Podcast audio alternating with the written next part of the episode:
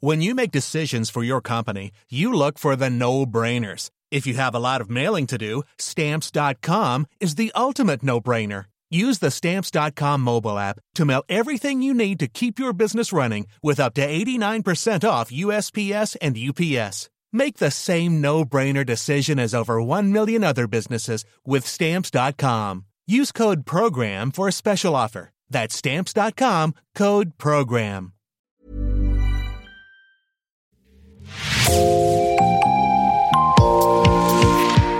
Bonjour et bienvenue dans l'actu dans la poche, le podcast quotidien d'actualité du Grand Sud-Ouest signé Podcasting.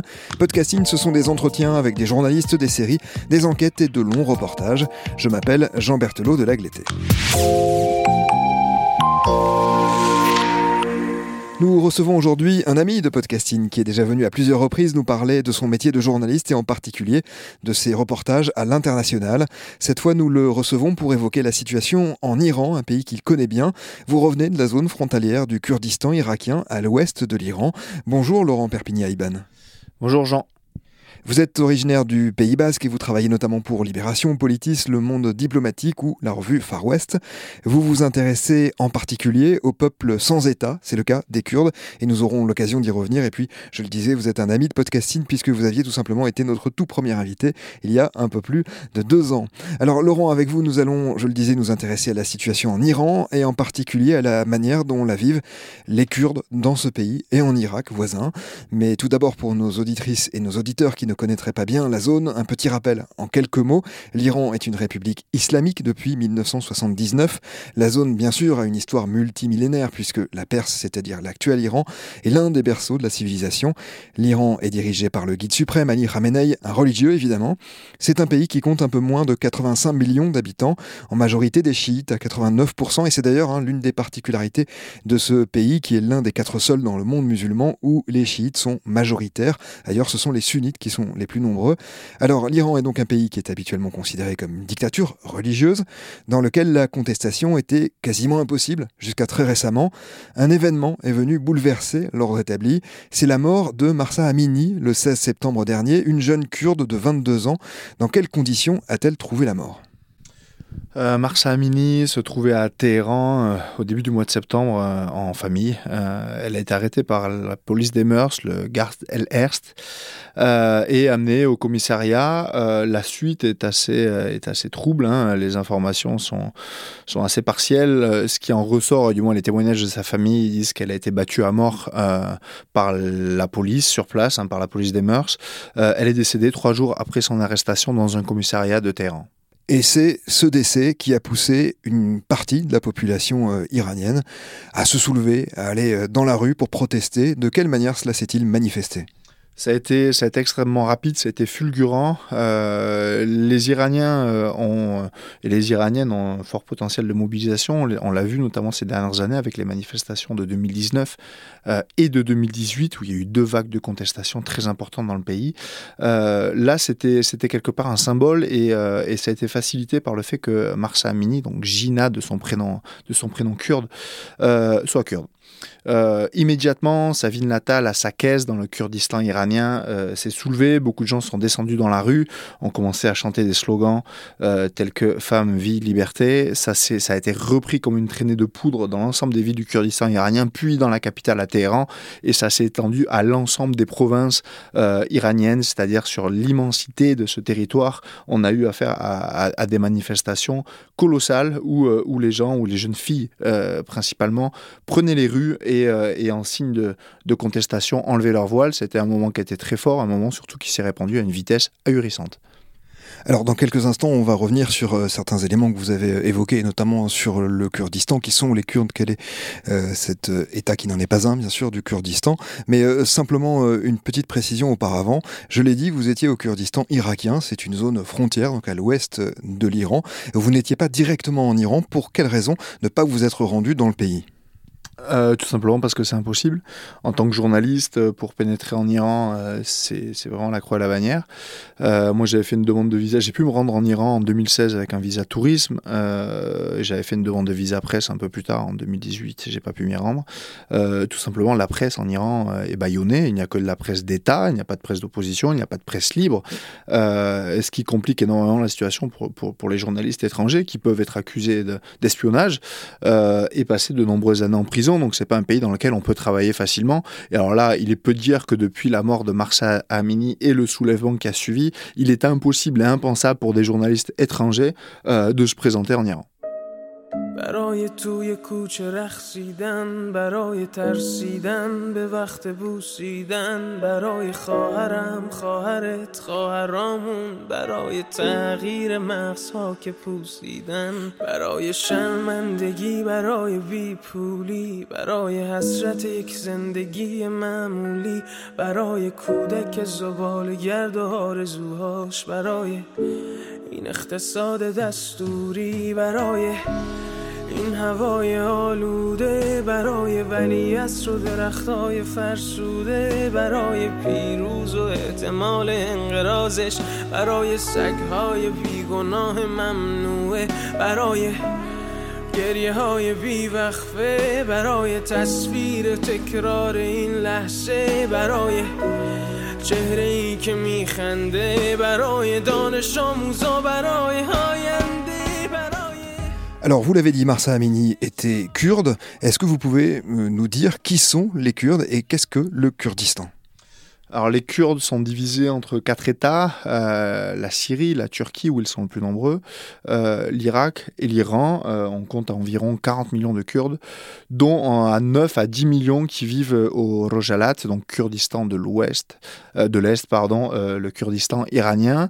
Ils sont massés dans les zones frontalières entre l'Iran, la Turquie et l'Irak, donc vraiment positionnés sur le flanc ouest du pays.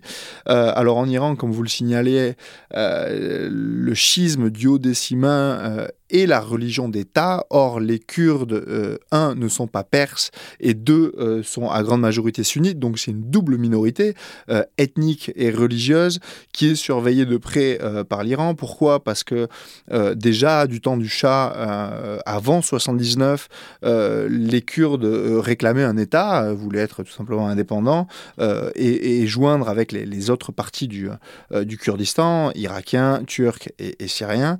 et puis, ils ont été aussi, à partir de 79, de fervents opposants à la République islamique, euh, qui a totalement réduit leurs droits aujourd'hui, où il est, très difficile d'apprendre, ne serait-ce que la langue kurde. C'est vraiment, l'enseignement n'est pas interdit, mais ce sont uniquement des écoles associatives qui sont toutes fermées les unes après les autres. Euh, la minorité kurde en Iran euh, vit des jours très difficiles depuis plusieurs décennies pourquoi l'Iran surveille autant les Kurdes C'est pour une raison simple, c'est que euh, historiquement, les Kurdes n'ont pas de sentiment national euh, iranien, euh, comme ils n'ont pas forcément de, sentiment national en Turquie non plus, où ils sont le plus nombreux. déjà, en 1946, une république éphémère avait été créée, la république de Mahabad, où les Kurdes s'étaient soulevés pour proclamer un, État indépendant. Ça avait été réprimé dans le sang. C'est-à-dire qu'il y, a plusieurs dizaines d'années au compteur d'un national kurde volontiers séparatiste, euh, ce qui fait de cette minorité une minorité qui est extrêmement surveillée en Iran. Et encore plus depuis la mort de Marsa Amini, évidemment et encore plus depuis la mort de Mars Amini, puisque le, Kurdistan iranien euh, est en ébullition. Euh, et on le voit, euh, c'est une des zones avec le Balouchistan qui se situe à l'opposé aux frontières afghanes et pakistanaises et qui est aussi une minorité ethnique et religieuse. les Kurdes, c'est dans les régions kurdes où, il y a le plus grand nombre de morts, de blessés, comme au Balouchistan d'ailleurs. Hein. des gens que j'ai pu interviewer et qui revenaient, qui étaient présents hein, lors des premières semaines de manifestations en Iran, qui ont fui le pays et que j'ai pu interviewer à la frontière avec l'Irak, me le signaler. Euh, la police, les Pasdaran, enfin tous les corps euh, de service euh, de sécurité iraniens n'agissent pas de la même manière à Téhéran, à Ispahan ou dans les zones à majorité kurde et balouche.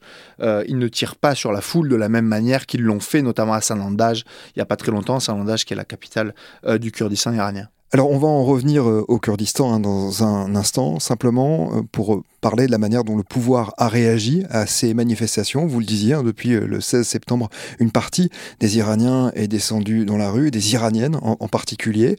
De quelle façon le pouvoir a-t-il réagi? Euh, la première idée euh, du pouvoir, euh, c'est de laisser faire un peu au début, notamment dans les grandes villes, en pariant sur, une guerre d'usure, sur un mouvement qui s'essoufflerait très rapidement, et de réprimer dans les zones kurdes et balouches. C'est ce qui s'est passé sur les deux, trois premiers jours. très rapidement, le régime iranien s'est senti en danger et a, exercé une répression absolument terrible. Alors, ça commence par de la violence, beaucoup de violence, par des tabassages en règle. Par des exécutions sommaires, et on l'a encore vu il y a, quelques heures euh, de ça à Téhéran, euh, et, ça se poursuit par des coupures Internet, parce qu'il se mène également une bataille de l'information, il n'y a pas de presse libre en Iran, il n'y a pas de journalistes étrangers, il n'y a pas de reporters. donc en fait, les citoyens iraniens, les gens qui manifestent dans la rue sont presque tous devenus des citoyens journalistes, et parviennent, parfois au péril de leur vie, à transmettre des images à des ONG qui travaillent à l'étranger, ou tout simplement par les réseaux sociaux. Ainsi, alors les réseaux sociaux déjà sont interdits pour la grande majorité en Iran. Il n'y a que Instagram euh, qui est autorisé. Euh, donc il n'y a pas de Twitter, etc. Euh, la grande majorité des Iraniens ont des VPN, donc ils s'en jouent. il faut voir aussi qu'Ali Khamenei a un compte Twitter, ce qui prouve un petit peu la l'hérésie, l'hérésie de la chose. Des VPN qui permettent euh, de faire semblant d'être à un autre endroit que là où on est, euh, euh, pour ne pas être identifié comme étant à tel ou tel endroit. Exactement. Donc les, les VPN sont, sont, la norme hein, pour l'utilisation d'Internet, mais comme si les, les, restrictions ne suffisaient pas, il y a des coupures de réseau, notamment les jours des manifestations. Alors c'est pour ça que les images arrivent très souvent en retard, avec 24 heures de retard, parce qu'il y a des coupures Internet. Chaque fois qu'il y a une grande manifestation, ce sont des coupures localisées pour éviter que des images sortent. on m'a également rapporté des, coupures du réseau téléphonique. Euh, ensuite, le, alors là, c'est, ça sera l'occasion d'un, article qui va sortir dans Libération euh, dans quelques jours.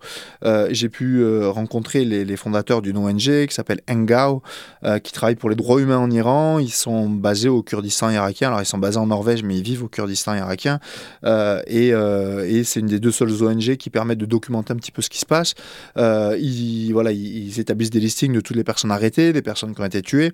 Et voilà, pour donner quelques exemples, pour que ça parle un petit peu plus aux auditeurs, euh, ce qui se passe en Iran, c'est que quand quelqu'un est tué par le régime, euh, directement la police vient euh, voir la famille de, ce, de, cette personne-là, lui propose une somme d'argent en échange de son silence. si la personne refuse, si la famille refuse, pardon, ils ont l'impossibilité d'enterrer leur fils, leur fille ou, ou leurs proches. voilà, la seule, la seule condition qui puisse faire qu'ils puissent être entourés de leur famille lors de de leur obsèque, c'est d'accepter cette somme d'argent et surtout donc de ne pas déclarer qu'ils ont été tués par le régime. Euh, également, parallèlement, toutes les personnes qui sont arrêtées, il y en a beaucoup dans les manifestations, leurs téléphones sont confisqués, euh, les policiers discutent euh, en se faisant passer pour eux, en leur disant que tout va bien, on discute avec les proches pour essayer de voir quelles sont leurs, implications dans les mouvements qui sont en cours. Bref, il y a une véritable politique de la terreur en ce moment en Iran et, et ce, qui est assez, ce qui est assez extraordinaire et notable, c'est à quel point les jeunes femmes, à quel point tous ces jeunes hommes qui sont aujourd'hui dans la rue n'ont pas peur, continuent malgré, malgré les images qu'on peut voir, et encore on n'en voit que très peu, malgré la violence qui leur a asséné, et malgré le fait qu'il n'y aura pas de retour en arrière pour eux possible, pour toutes ces jeunes filles qui sont dévoilées devant parfois les pages d'Aran ou devant euh, la police des mœurs ou devant la police tout court, euh, elles ne pourront pas plus jamais reprendre une vie normale. Euh, donc c'est clair que c'est vraiment un point de bascule, c'est un moment extrêmement important, et cette jeunesse aujourd'hui semble rien avoir à perdre. Qui sont les passes d'Aran que vous avez évoquées euh, c'est l'armée idéologique des, euh, de l'Iran, c'est les gardiens de la révolution, donc c'est une armée idéologique qui est, qui est en place euh, depuis 79 et qui est largement déployée sur le territoire et auquel il faut rajouter, alors il y a plein de forces de, sécurité différentes en, Iran, mais ceux qui jouent un rôle extrêmement important aujourd'hui sont les Basiji, ce sont des volontaires, hein, des soutiens du régime, des volontaires qu'on voit arriver souvent avec, avec un uniforme rapiécé, des dizaines de, bâtons et qui rentrent dans les manifestations pour frapper les gens et pour procéder à des arrestations.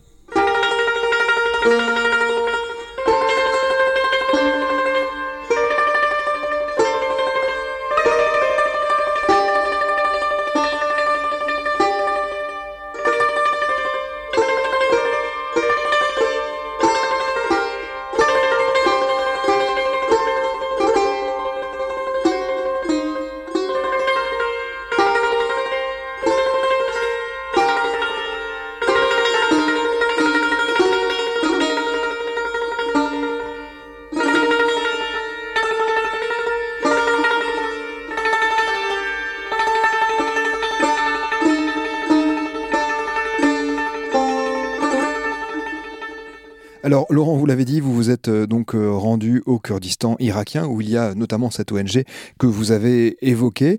Euh, avant de parler des personnes que vous y avez rencontrées, en particulier des Iraniennes et des Iraniens, est-ce que vous pouvez nous parler justement de la manière dont vivent les Kurdes en Irak? La situation est différente de celle qu'ils connaissent en Iran. Oui, le Kurdistan irakien est un proto-État. Euh, pour vous donner un exemple assez précis, pour rentrer au Kurdistan irakien, on n'a pas besoin du visa, fédéral irakien. Euh, un visa directement délivré à l'aéroport euh, d'Erbil à l'arrivée par les autorités kurdes suffit. C'est-à-dire que le Kurdistan irakien a un degré d'autonomie qui, pour un peuple sans État, est inégalé. C'est un proto-État où le drapeau kurde s'affiche partout et sur toutes les institutions, où il y a un parlement kurde. Bon, rien à voir avec la situation notamment en Turquie et, euh, également en Iran, effectivement. Euh, voilà, donc pour ces, pour ces jeunes Kurdes euh, d'Iran qui arrivent en Irak, la vie change, puisque, et notamment pour les jeunes filles, il n'y a plus d'obligation de porter le voile. le kurde se parle partout. il y a beaucoup d'ailleurs de Kurdes irakiens qui ne parlent pas arabe. Hein. ils arrivent effectivement dans un, dans un endroit qui leur est qui leur est dans un contexte qui leur est extrêmement favorable. Les Kurdes iraniens, on estime à plus de 100 000 le nombre de Kurdes iraniens qui vivraient au Kurdistan irakien. Alors là, c'est un chiffre, encore une fois, qui porte à débat. Et certaines sources indiquent qu'ils sont beaucoup plus nombreux en réalité. Moi, je me suis rapproché des, Kurdes euh, iraniens vivant donc en Irak, au Kurdistan irakien, et qui ont intégré les rangs de l'opposition politique et armée. Euh, il faut savoir qu'il n'y a pas de parti politique d'opposition sur le territoire iranien. Tous les partis politiques d'opposition euh, existants encore aujourd'hui euh, sont dans des pays tiers et notamment en Irak avec le PDKI, Komala et le PJAK. Le PJAK est une filiale du PKK, Parti des travailleurs du Kurdistan. Originaire de Turquie. moi, je me suis rapproché du PDKI. Le Parti euh, démocratique des Kurdes en Iran. Exactement. Donc c'est à peu près 3000 euh, combattants. C'est un parti politique qui maintient des activités politiques en Irak, qui est un parti historique, hein, qui existe euh, depuis, depuis, depuis 1943 à ma connaissance. Euh, il s'est reconstitué en exil à partir du début des années 80 dans les montagnes d'Irak, puisqu'il ne pouvait plus exister en tant que parti d'opposition euh, après, après l'avènement de, la République islamique. Donc ils vivent aujourd'hui euh, reclus dans les montagnes. Ils sont la cible régulière de frappes de missiles balistiques en provenance directe d'Iran ou de tirs de drones. Euh, mais malgré ça, il y a chaque année des dizaines et des quinzaines de jeunes qui viennent et qui partent euh, depuis l'Iran, depuis les, régions kurdes d'Iran pour se dire voilà, moi c'est terminé, je veux m'engager en politique euh, ou dans la résistance armée. Je traverse illégalement la frontière et clandestinement la frontière au péril de ma vie, parce que les gardes frontières connaissent bien ces chemins et tirent à vue, hein, et je pars rejoindre l'opposition en exil. c'est ces gens-là que j'ai pu rencontrer sur place. Et on reverra vers les articles que vous avez écrits, notamment pour euh, Libération, où vous laissez la parole à ces jeunes hommes et aussi beaucoup euh, à ces euh, jeunes femmes, puisqu'il y a la particularité finalement de cette armée kurde, c'est qu'elle est composée de beaucoup de femmes.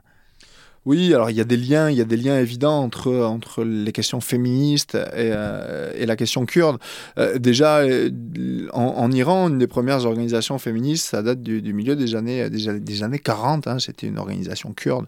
D'ailleurs, le slogan Femme, vie, liberté vient donc en kurde Jin Jihad Azadi et a été traduit en persan à la faveur d'une proximité linguistique, Jen Zendegi Azadi, persan qui est donc la langue parlée en Iran. Exactement, et qui s'est répandu comme une traînée de poudre et qui est devenu un étendard mondial. À la base, c'est un slogan kurde euh, qui est né en Turquie, euh, dans les rangs kurdes de Turquie euh, en 2013 et qui s'est propagé notamment en Syrie lors de la guerre contre l'occupation territoriale de l'organisation État islamique. donc en effet, les, femmes kurdes le savent, hein, elles ont été mises sur le devant de la scène, notamment en Syrie, sur cette période, hein, la lutte contre Daesh. et encore une fois, aujourd'hui, les Kurdes d'Iran qui ont été un petit peu laissés, euh, laissés de côté lors de cet épisode-là, euh, empêtrés dans leurs problèmes euh, nationaux. Aujourd'hui, c'est un peu une revanche aussi sur l'histoire pour ces Kurdes iraniens qui sont propulsés sur le devant de la scène. Et ce slogan kurde, et, elles me l'ont dit, ces jeunes filles me l'ont dit, elles en étaient presque émues aux larmes, ce slogan Femme, vie, liberté qui vient de leur peuple, aujourd'hui est devenu un manifeste et un étendard mondial. C'est une grande fierté pour elles et elles le portent encore aujourd'hui tous les jours dans les slogans, dans les manifestations ou sur les réseaux sociaux. Quelle est l'attitude des Kurdes qui se trouvent au Kurdistan irakien depuis le début des manifestations et donc de la répression étatique en Iran? Ah, c'est une, une, histoire compliquée parce que les Kurdes irakiens euh, ont un gros degré d'autonomie. Les Kurdes irakiens sont extrêmement dépendants des pays qui les entourent, notamment la Turquie et l'Iran. Euh, la stratégie kurde d'Irak, ça a été de prendre ses distances avec Bagdad pendant des années et pour ce faire, ils ont traité directement en exportant par exemple des ressources à l'Iran et, euh, et à la Turquie. Donc en effet, ils sont un peu tenus aux, exigences de, leur pays partenaire. Hein. Et la Turquie, c'est un effet miroir. Euh, il n'y a pas un jour où la Turquie ne bombarde pas les, positions du PKK euh, partout au Kurdistan irakien. Euh, c'est une guerre du ciel hein, qui se mène au Kurdistan irakien avec d'un côté les Turcs qui frappent le PKK et aujourd'hui les Iraniens qui frappent Komala et le PDKI. la situation est très compliquée. Le peuple, en effet, est effectivement solidaire de leurs frères et de leurs sœurs kurdes à grande échelle, à très grande échelle évidemment, mais il y a assez peu de manifestations finalement dans les rues, c'est une surprise, mais euh, les pouvoirs kurdes euh, d'Irak essaient de, faire le moins de vagues possible par rapport à, leur remu en partenaire, euh, mais la situation est compliquée. quelques jours avant que j'arrive sur place, une pluie de missiles, balistiques est tombée sur une des bases du PDKI, là où je me trouvais. Il y a eu 14 morts, dont une femme enceinte, enfin une grande majorité de civils. Ça a été un bain de sang. Euh, et face à ça, la région autonome du Kurdistan irakien et plus globalement l'Irak reste, reste malheureusement sans réponse. Ce qui n'empêche pas, notamment les Kurdes venus d'Iran pour euh, rejoindre le Kurdistan euh, irakien, ce qui ne les empêche pas d'être actifs et en particulier par les armes dans cette zone très montagneuse. Ouais, ouais, après, euh, ils, savent hein, euh, ce qu'ils espèrent avant tout, euh, parce que le PDKI et Komala n'ont pas la force de frappe du PKK, très très loin s'en faut. Aujourd'hui, leur activité principale, c'est de s'entraîner.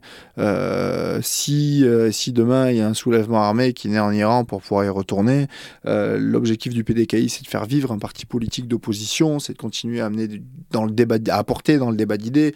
ils sont extrêmement populaires dans les régions kurdes d'Iran, mais ils le savent et c'est là l'extrême complexité de, la situation iranienne aujourd'hui, euh, on a affaire à un régime qui est sophistiqué, un régime qui est armé, un régime qui a plus de 40 ans au compteur, un régime qui sait comment écraser les manifestations. En 2019, des milliers de personnes sont descendues en Iran, euh, là, d'une situation économique largement dégradée. Euh, ils sont descendus parce que le prix de la viande ou le prix du riz, pardon, était inaccessible pour eux. Euh, le bilan, selon certaines sources, après plusieurs semaines de manifestations contre la vie chère, s'est soldé par plus de 1500 morts. Euh, ça, a été, ça a été un véritable carnage. Donc le régime l'a déjà prouvé, ça a été le cas déjà de nombreuses reprises par le passé. Le régime est prêt à tout pour se, pour se maintenir au pouvoir. Et, ce qui est en train de se produire là est encore plus déstabilisant pour lui, puisque euh, le voile, euh, qui est devenu un symbole, hein, attention, le voile, c'est pas la question, la question euh, iranienne aujourd'hui ne se résume pas au voile, évidemment, mais le voile est un symbole aujourd'hui pour ces jeunes femmes, est un symbole aussi pour le monde entier. En Iran, il y a deux pouvoirs, il y a un, pouvoir politique et un pouvoir religieux. ces jeunes femmes qui enlèvent leur voile devant les forces de police, c'est une insulte à ces deux pouvoirs, au pouvoir politique et au pouvoir religieux. C'est une insulte à leur autorité. Euh, donc quelque part, le régime se sent extrêmement menacé. Le régime est extrêmement menacé, peut-être plus que jamais, parce qu'il y a aussi un contexte international bouillonnant. Euh, en juillet 2015, l'Iran signait un accord sur le nucléaire euh, et, le pays devait s'ouvrir à l'étranger. Il y a une vague, moi c'est à cette période-là où j'ai pu aller en Iran et, tous les jeunes Iraniens étaient extrêmement heureux de ça. Ils disaient enfin, enfin on va sortir des sanctions, on va, on va sortir de, de, cette vie misérable dans laquelle on est. Et on va pouvoir s'ouvrir sur le monde, vivre comme n'importe qui. Euh, Donald Trump arrive au pouvoir, cet accord sur le nucléaire a été déchiré. Et à partir de là, les sanctions ont été réimposées. Donc aujourd'hui, en fait, ce qui se passe aussi en Iran, et il faut le dire, les États-Unis parient depuis, depuis des années sur un pourrissement de la situation, sur une chute du régime et sur un renversement par leur propre population. Ces sanctions jouent aussi le, le, rôle d'un catalyseur. C'est-à-dire qu'aujourd'hui, euh, ce qui est en train de se passer en Iran, sur l'ensemble du territoire, iranien, ça vient joindre d'autres problématiques économiques et sociales euh, où voilà la crise, la crise, la crise est terrible. Et, quelques chiffres euh, sur les en, 2016 euh, sur les 83 millions d'Iraniens, 50% avaient, avaient moins de 30 ans. En 2021, l'inflation a été de plus de 39%. ce qu'il faut dire, c'est que cette jeunesse aussi aujourd'hui, elle considère ne plus avoir à perdre quoi que ce soit. C'est pour ça qu'elle descend dans la rue au, péril de sa vie. Mais il y a un contexte international qui fait que, quelque part, l'Iran et la République islamique accusent de traître cette jeunesse. Euh, en leur disant qu'ils sont à la solde d'Israël ou à la solde des États-Unis. Ça, c'est la rhétorique du régime qui, est en, bon, vigueur depuis très longtemps, mais qui intervient dans un régime particulier où il faut bien avouer que les États-Unis ont joué un rôle extrêmement malsain sur cet accord sur le nucléaire iranien, ont brisé l'espoir de milliers de jeunes. Euh, et aujourd'hui, on a une situation géopolitique qui est, extrêmement complexe dans la région. Les choses ne sont pas noires ou ne sont pas blanches. Euh, maintenant, par rapport à cette rhétorique de, de Téhéran et de l'ennemi extérieur, il faut bien être clair. Euh, c'est pas les Américains ou les Israéliens qui ont tué Marsa Amini, c'est pas les Américains ou les Israéliens euh, qui enferment leur peuple euh, et qui ont tué des centaines de jeunes et des centaines de personnes depuis le début du soulèvement.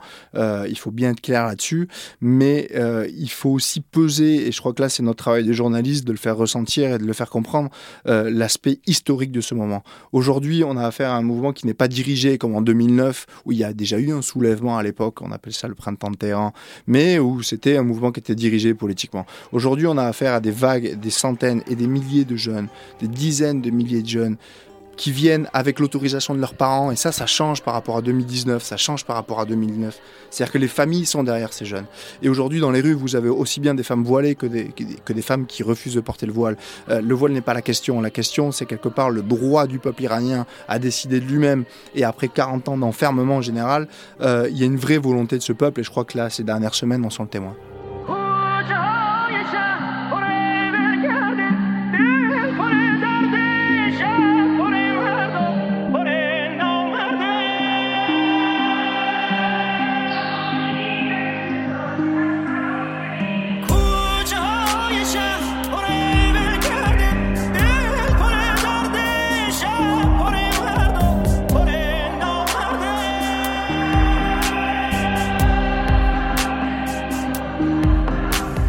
Laurent, comment vous les avez sentis, ces Iraniennes et ces Iraniens que vous avez euh, rencontrés, donc euh, kurdes pour euh, l'immense majorité, que vous avez rencontrés au Kurdistan irakien Est-ce que ils ont l'impression que cette fois-ci c'est la bonne et que le régime peut tomber à la suite de ces manifestations et de tous les heures qui secouent le pays aujourd'hui?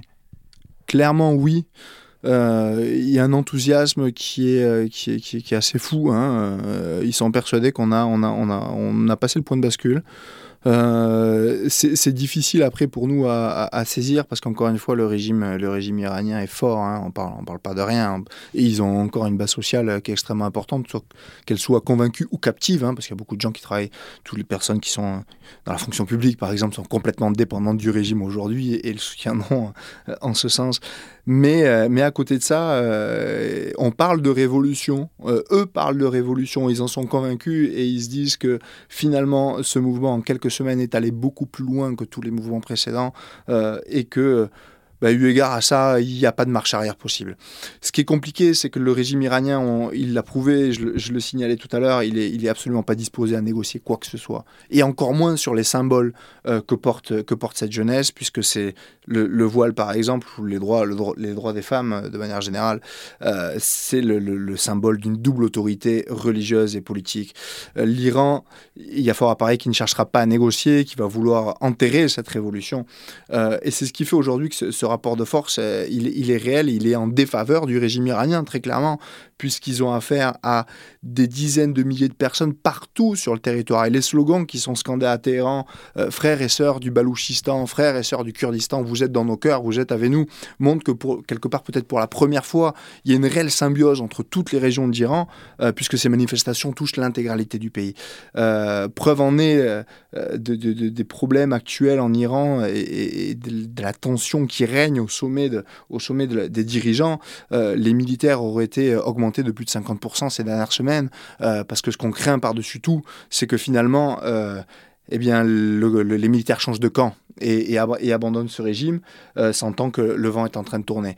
Les semaines qui viennent vont être passionnantes, euh, malgré, malgré le caractère absolument dramatique de la situation, on le rappelle, mais euh, c'est un peu sur cette dualité que, que résonnent et que vivent et qu'espèrent tous ces jeunes Kurdes iraniens et même tous les Iraniens avec qui j'ai pu échanger depuis, depuis le début. Il y a ce mélange d'enthousiasme, d'espoir et de peur également, de peur pour les familles qui sont encore en Iran et qui sont sous la menace, de peur pour ceux qui vivent encore en Iran juste parce qu'ils ont envoyé une vidéo à l'étranger ou parce qu'ils ont communiqué avec un journaliste étranger, et puis, puis cet espoir qu'ils n'avaient finalement jamais eu, du moins pas à cette hauteur, de pouvoir enfin changer le cours des choses. Laurent, une dernière question sur la manière dont vous allez euh, continuer à suivre ces événements. Comment vous pensez assurer la couverture finalement d'un pays dans lequel vous n'avez pas euh, le droit d'entrer aujourd'hui? C'est, extrêmement difficile euh, via effectivement des, relais, des sources de confiance telles que, l'ONG Engao avec qui j'ai déjà commencé à travailler euh, et qui de toute façon est, est, reprise, est reprise par Reuters, par l'AFP, par toutes les grandes agences de presse. Euh, voilà, il y, a encore des lumières dans ce pays. Nous, on ne peut pas éclairer ce qui est en train de se passer là-bas, mais il y a des lumières, fort heureusement, qui jaillissent de la nuit noire iranienne. Je crois que c'est surtout à eux qu'il faut s'en remettre et, et être très attentif à ce qui est en train de se passer. Euh, ça sera, voilà, c'est un casse-tête en tant que journaliste. Hein. de toute façon, à chaque fois qu'on peut pas se rendre dans un endroit et qu'on peut pas travailler librement, c'est compliqué de, euh, de, faire état de ce qui se passe.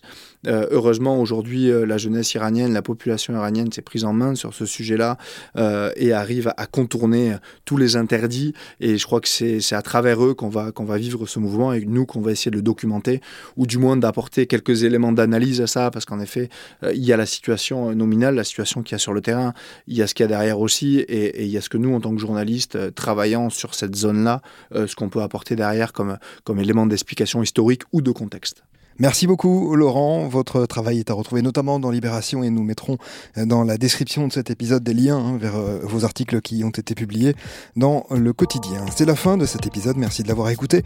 Réalisation Olivier Duval, rédaction en chef Anne-Charlotte Delange, production Sophie Bougnot, Clara Echari, Myrène Garaïco-Echea, Inès Chiari, Raphaël Lardeur, Marion Ruot, coordination éditoriale et programmation musicale Gabriel Taïeb, iconographie Magali Marico. Retrouvez-nous chaque jour à 16h30 sur toutes les plateformes d'écoute.